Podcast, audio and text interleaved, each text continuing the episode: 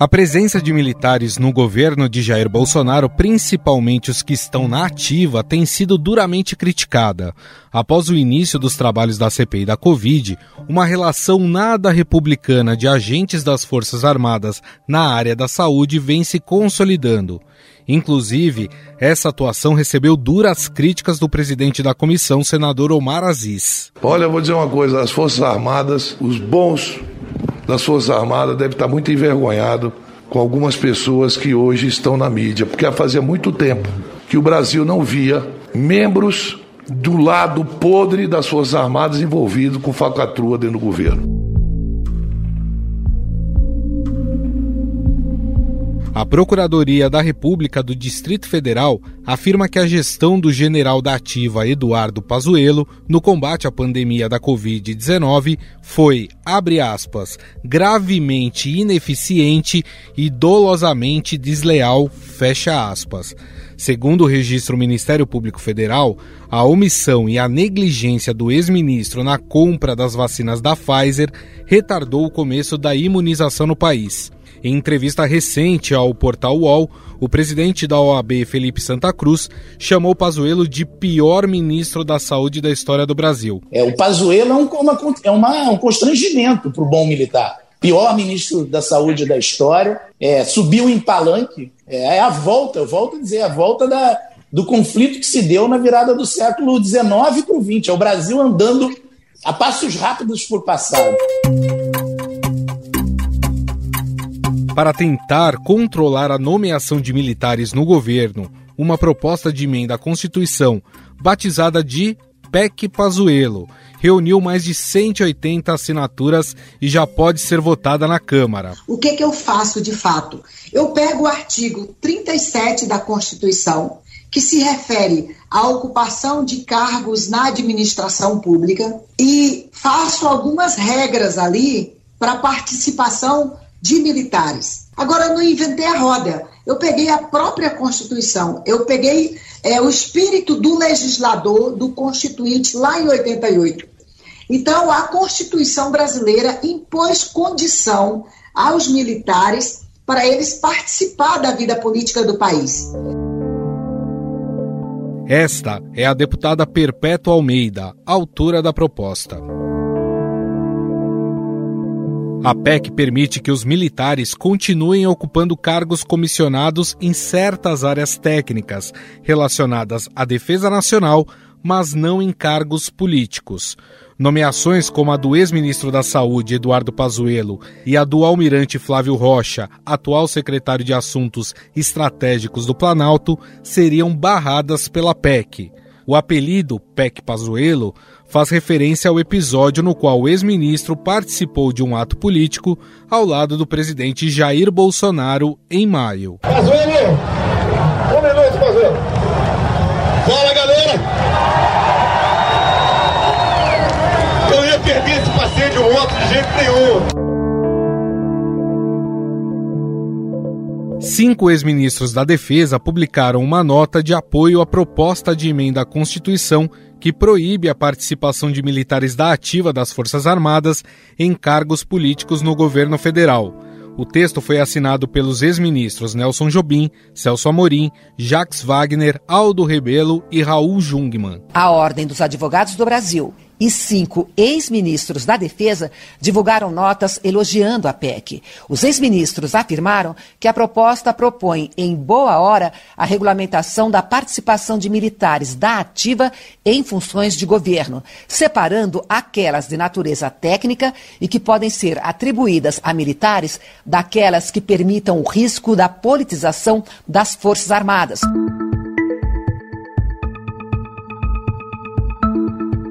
A PEC deve receber também uma emenda para incluir um tipo de quarentena eleitoral a militares, policiais, juízes e procuradores. Em linhas gerais, cidadãos dessas categorias teriam de cumprir um prazo antes de disputar eleições. Em um movimento rápido, o general Luiz Eduardo Ramos, que hoje é chefe da Casa Civil, telefonou para a deputada Perpétua Almeida para manifestar seu apoio à proposta de emenda à Constituição. Segundo pesquisa recente da Datafolha, 58% dos entrevistados são contra militares da ativa em cargos civis e 62% contra a participação deles em atos políticos. De acordo com o um levantamento do portal Poder 360, hoje o governo tem mais de 8 mil militares nas mais diversas funções da administração pública. Vale lembrar que durante a campanha eleitoral, Jair Bolsonaro prometeu que os cargos de primeiro escalão seriam ocupados com pessoas técnicas. A, a nomeação dos ministros está escolhendo por critérios técnicos, né? Competência, autoridade, patriotismo e iniciativa. E para falar sobre essa relação entre militares e o governo federal, nós convidamos o professor da Unesp e doutor em ciência política pela Unicamp, Alexandre Futili. Tudo bem, professor? Olá, Gustavo. Olá, ouvintes. Tudo bem? Tudo certo. Professor, a primeira questão que vem à cabeça é qual é o principal problema que o senhor enxerga em ter militares da ativa em cargos importantes do governo, como, por exemplo, nós tivemos recentemente o Eduardo Pazuello no Ministério da Saúde? Olha, o principal problema é o risco, digamos, de politização dos quartéis né, uh, e de partidarização, ou seja, as forças armadas em qualquer país uh, do planeta elas são pensadas como uh, um instrumento de força, como digamos a última linha de defesa do Estado, né, para defender inclusive a própria soberania nacional, e elas são pensadas então como um instrumento de força de defesa do Estado e não do governo A, B ou C. A partir do momento que ela passa a ter uma participação banalizada na vida política, no cotidiano político do país, como nós uh, estamos assistindo nos últimos anos, uh, isso se torna um problema. Se torna um problema por quê? Porque cargos, digamos, que é esperado, tradicionalmente são ocupados por civis, quando eles passam por uh, ser ocupados por militares, se transformam em um problema na medida em que você traz, amanhã ou depois, esses militares vão voltar da vida política para os quartéis. E aí acabam levando muitas vezes visões de mundo, acabam levando disputas deste período que tiveram à frente da administração para o interior dos quartéis, politizando as Forças Armadas, o que não é desejável. Então, fundamentalmente, o que não deveria ocorrer seria isso, esta politização dos quartéis. Tem um, um, um militar que foi aposentado, inclusive, pelo AI-5, né, pelo ato institucional número 5 de 1968, mas que era ministro do Superior Tribunal Militar, do STM, o Peri Bevilacqua, aqui dizia que quando a política entra pela porta do quartel, a disciplina sai pela outra. Então é um risco muito grande, não é desejável que isso ocorra, né? E a gente viu, inclusive, no caso, talvez o caso que seja mais emblemático, seja o do general da ativa Pazuello à frente do Ministério da Saúde e a gestão absolutamente desastrosa no meio da pandemia, de uma pandemia que estamos vivendo a mais grave crise sanitária em mais um século. É, diante disso que o senhor falou, professor, na sua visão, houve um equívoco por parte é, do comando do Exército em não se punir o general Pazuello por ele ter participado daquele ato político ao lado do presidente Jair Bolsonaro? Ah, eu penso que sim, sem dúvida alguma. É, é inadmissível porque se você permite que um general possa se manifestar nos termos que o general Pazuello fez naquela oportunidade no Rio de Janeiro, por que, que você não permitirá isso eh, em níveis hierárquicos inferiores? Então, é justamente isso que eu me referia na resposta anterior, o risco de politização, de, na verdade, você não ter mais forças armadas, mas ter facções armadas a favor de um projeto, novamente, X, Y, Z, é, é muito, muito perigoso. Então, eh, na verdade, o comando, penso eu, que eh, o comando e o comandante do Exército deveria ter punido o general Pazuello e, na verdade, essa punição deveria ser, inclusive, exemplar para que, por meio do efeito demonstração, né, outros militares da ativa não tivessem atitudes assemelhadas. Mas, ao mesmo tempo, aí, digamos que uma decisão desse tipo traz uma contradição em termos, né? Já vista que as Forças Armadas estão participando de forma bastante comprometida no governo do presidente Jair Bolsonaro e para além uh, do que muitas vezes é apresentado como uma excusa, ah, nós somos disciplinados, o presidente da República é o comandante em chefe das Forças Armadas, e para nós, missão dada é missão cumprida. Então, nós não contestamos. Isso é uma meia-verdade. Uhum. Né? Uma meia-verdade no sentido que é possível, seja a partir, digamos, de um desejo pessoal, ou até mesmo uh, do comando das forças, muitas das participações terem sido negadas, e não foram. O que eu quero dizer é que parece que há uma simbiose entre uh, boa parte do alto comando das Forças Armadas e uh, o atual presidente da República, dificultando justamente esta separação que deveria haver entre Forças Armadas ao participar de um governo e ao comungar de muitos uh, dos ideais deste governo. O, o, as Forças Armadas, que se vertebram pela questão da hierarquia e da disciplina, isso tem que valer do uh, general quatro estrelas até o nível mais baixo. Todos os militares estão sujeitos às mesmas regras e, sobretudo, às regras de impessoalidade. É, diante disso que o senhor falou, professor, existe um risco real desses militares, mesmo aqueles que já estão na reserva, causarem uma espécie de sentimento de ruptura na caserna, a ponto de que um golpe militar fique mais factível? Olha, sinceramente, eu não acredito que um golpe militar esteja no horizonte. Agora, não deve ser desconsiderado, até porque é, os golpes militares, de certa forma, estão fora de moda. É, no século XXI é muito comum se falar de golpes brandos, de soft golpes, enfim, de outras modalidades. Aquela ideia do canhão na porta do Congresso, fechando o legislativo e assim por diante, ganhando as ruas, isso é uma imagem muito do século passado. E nós estamos falando, ainda aqui com problemas, de uma das dez maiores economias do mundo. Então, o Brasil não é qualquer país, obviamente, com todos os problemas que tem, com todas as questões aprofundadas mais ainda pela pandemia de desigualdade social e assim por diante, mas uh, o, o, Brasil não é ou não pode ser pensado como uma ilha separada do sistema internacional. Então, uh, até mesmo, e obviamente que uh, os militares, em especial os de alta patente, sabem disso, uma eventual aventura militar, no sentido uh, do que nós tivemos em 1964, teria sequelas muito distintas, haja visto que não estamos vivendo como naquele período, num contexto de Guerra Fria. Então, eu acredito que não, até porque também os militares conseguiram muitas coisas né, uh, sem o, o ônus de estar diretamente no exercício do poder. Né? Basta lembrar o início do governo Bolsonaro, 2019, a reforma da Previdência, como essa reforma da Previdência foi dura para os civis e como essa reforma da Previdência foi suave, para dizer o mínimo, para os militares. Então, eh, digamos que os militares, de certa forma, foram muito bem aquinhoados, sobretudo no plano, no plano pessoal, eu digo de carreira, de, de salários, né, soldos, como é, como é chamado, eh, no governo Jair Bolsonaro.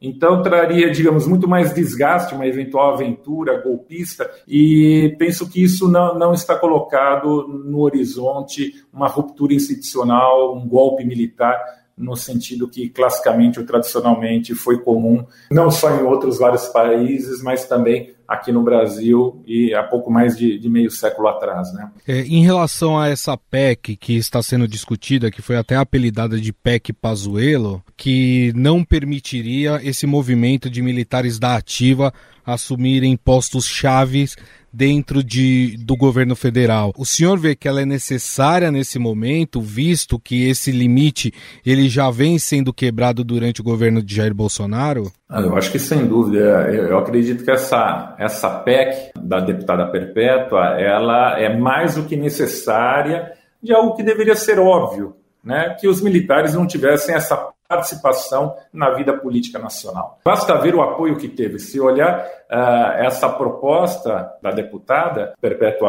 Almeida, a gente percebe que ela teve assinatura de todos os partidos na Câmara, inclusive partidos da base do governo Bolsonaro, como o PSL, o PP, o PL, todo mundo assinou, né? pluripartidário, teve apoio de cinco ex-ministros da Defesa, e acho importante lembrar, ministros do governo Lula, ministro do governo uh, Dilma, ministro do governo Michel Temer, e acredito que só não teve do governo FHC, porque um já, já faleceu, e acredito que o, o ex-ministro Geraldo Quintão não tenha sido consultado, senão, inclusive, como uh, ex-advogado geral da União, imagino que ele muito provavelmente também assinaria. Então, eu acho que, de certa forma, uh, o apoio suprapartidário que essa proposta ganhou, eu acho que mostra o, o acerto mas, ao meu ver, novamente, insisto, um acerto de uma medida tardia e que o desejável seria que nem isto fosse necessário. Mas penso que uh, isto é condição necessária, mas não suficiente para o controle civil, uh, para a direção política que deve existir dos civis digamos, do presidente da República sobre o conjunto da vida militar. Eu acho que ela é uma primeira medida, mas ela não resolve todos os problemas. Um outro problema que eu penso que existe é de nós termos militares, mesmo que da reserva, à frente do Ministério da Defesa, né, como ministros da Defesa, entre uma série de outros problemas. Mas, sem dúvida alguma, é um primeiro passo necessário. Oxalá que essa tramitação ocorra o mais rápido possível, mas uh, penso que após esta PEC ser aprovada, é necessário avançarmos a discussão para o próprio benefício das Forças Armadas né, e da sociedade brasileira como um todo, nós separarmos ou termos mais claro quais devem ser as tarefas das Forças Armadas e quais devem ser tarefas, digamos, dos outros uh, corpos profissionais da administração pública brasileira. É, professor, para a gente encerrar, como é que fica essa relação, já que, pela nossa Constituição, o presidente da República é o chefe das Forças Armadas no Brasil? O ministro da Defesa também tem o seu poder, vamos dizer assim, sobre as Forças Armadas. É só a gente pegar recentemente aquela nota que foi emitida pelo general Braga Neto, né, ministro da Defesa, junto com os três comandantes das Forças Armadas, criticando uma fala do senador Omar Aziz na CPI é, da Covid. Essa forma, essa estrutura, ela também não teria que ter que ser revista, professor? Eu penso que sim, sem dúvida. Independentemente de entrarmos no mérito da fala do senador Azizi, a nota é absolutamente, absolutamente extemporânea, para dizer o mínimo. Ela deveria ser inaceitável em uma democracia ou em um país que se quer ou que se reivindica uh, democrático. Ela é totalmente equivocada, ela é fora do lugar, ela é fora de hora, não deveria ser assinada nem apenas pelo ministro da Defesa, mais grave ainda que ela é assinada pelo ministro da Defesa e pelos comandantes das três forças. Né? E depois reforçada ainda via uma ameaça velada pelo comandante da aeronáutica numa entrevista ao jornal o Globo. Então, é completamente equivocada aquela nota e que remete a, a, esse debate que eu comentava, que é a necessidade de nós discutirmos o aprofundamento ou uma reformulação mais ampla uh, do Ministério da Defesa no Brasil. O Ministério da Defesa é criado em 1999 no governo Fernando Henrique Cardoso e desde então ele vinha avançando lentamente, mas no sentido de pouco a pouco tentar se construir a direção política sobre o conjunto da vida militar no Brasil. Então, é importante, e não adianta a gente ter só um Ministério da Defesa, né? É preciso que a gente tenha um Ministério da Defesa com capacidade, com know-how, com expertise, com uma burocracia civil estável, também composta por militares, sem dúvida alguma, mas não no número atual. Inclusive, quando a gente pega os números, eu tive a oportunidade de trabalhar no Ministério da Defesa, uh, já em outros tempos, uh, o que havia, o que muitas vezes era classificado externamente como civis, eram militares da reserva. E é isso, se nós gostamos tanto de olhar muitas vezes para os Estados Unidos, para o Canadá, para a Europa Ocidental, como exemplos a serem seguidos em diversas áreas, por que, que não olhamos nesse sentido da condução da defesa nacional e como ocorre essa participação, como as Forças Armadas. Agora mesmo nós vimos recentemente nos Estados Unidos como as Forças Armadas estavam inclusive preparadas para, uh, num eventual intuito golpista do ex-presidente Donald Trump, uh, para elas não serem instrumentalizadas em defesa daquele governo. Elas são um instrumento uh, de defesa da sociedade estadunidense da sociedade norte-americana. É assim que funciona nas chamadas democracias consolidadas, nas chamadas democracias maduras e penso que isso é mais do que desejável e deve estar na agenda, inclusive, oxalá na campanha presidencial do próximo ano, de 2022, como um tema a ser enfrentado uh, pelo poder político no curto prazo. Bom, nós conversamos com o professor da Unesp, doutor em Ciência Política pela Unicamp, pós-doutor pela USP, Alexandre Futili, que nos falou um pouco mais sobre Sapec Pazuello, que pretende aí limitar é, a participação de militares da ativa na estrutura do governo federal. Professor, queria mais uma vez agradecê-lo pela gentileza. Muito obrigado. Eu que agradeço pelo convite e um grande abraço a todos. Estadão Notícias.